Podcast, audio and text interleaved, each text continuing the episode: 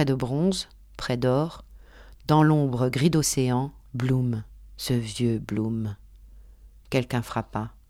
Quelqu'un toqua avec un pampan, avec un paf-paf. Priez pour lui.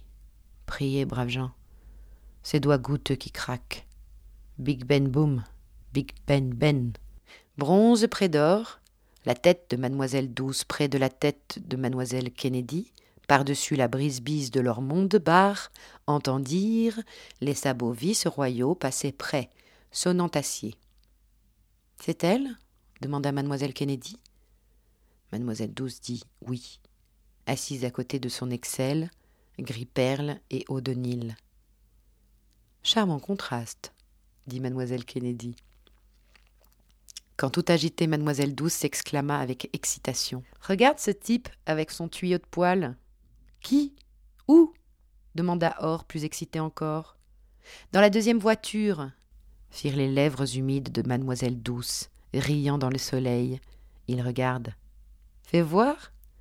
Elle se précipita, bronze, au tout bout de la salle, aplatissant son visage contre la vitre dans un halo de souffle haletant. Ses lèvres humides minaudaient. Il se tut à regarder derrière. Elle rit. Bon sens que les hommes peuvent être bêtes, c'est effrayant.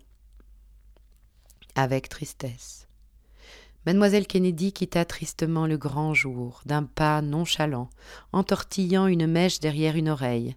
Tristement nonchalante, plus du tout or. Elle tortillait, entortillait une mèche.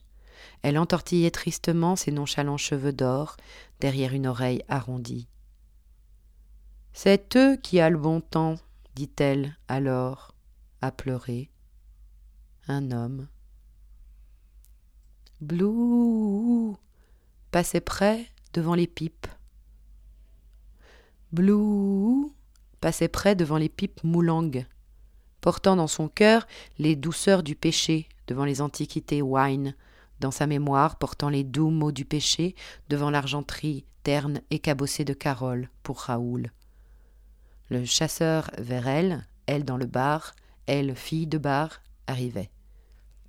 Pour elle qu'il ignorait, il cogna contre le comptoir son plateau où les personnels causaient.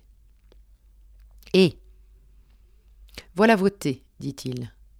Avec des mines, mademoiselle Kennedy transposa le plateau sur une caisse d'eau minérale renversée, à l'abri des regards, au sol. C'est quoi le problème?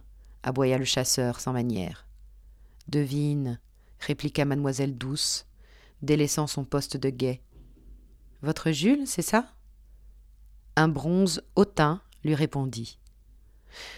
Je me plaindrai de toi à madame de Massay si j'ai encore à subir ton impertinente insolence.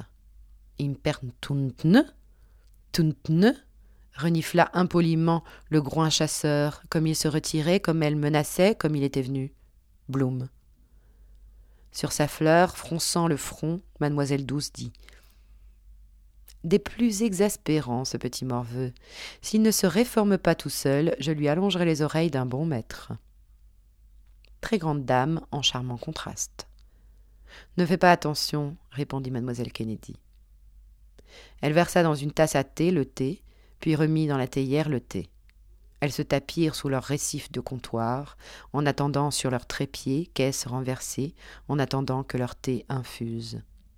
Elles tapotaient leurs blouses, toutes deux de satin noir, deux shillings neuf le mètre, en attendant que leur thé infuse, et deux shillings sept. Oui, bronze de près, à côté d'or de loin, entendaient l'acier de près, les sabots sonner de loin, et elles entendaient les sabots d'acier, sous de sabots sont d'acier. N'ai-je pas pris des coups de soleil épouvantables? Mademoiselle Bronze déblousa son cou, non, dit mademoiselle Kennedy. Cela bronze ensuite.